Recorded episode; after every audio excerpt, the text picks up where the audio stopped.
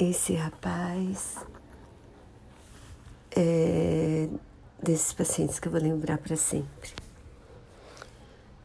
E talvez eu nunca saiba que, que assim, como vai ser o futuro dele, né?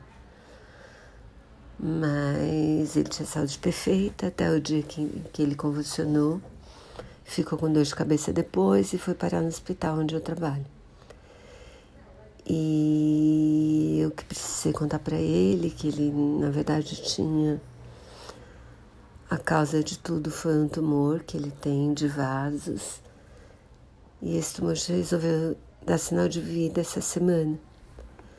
Ele tem menos de 30 anos.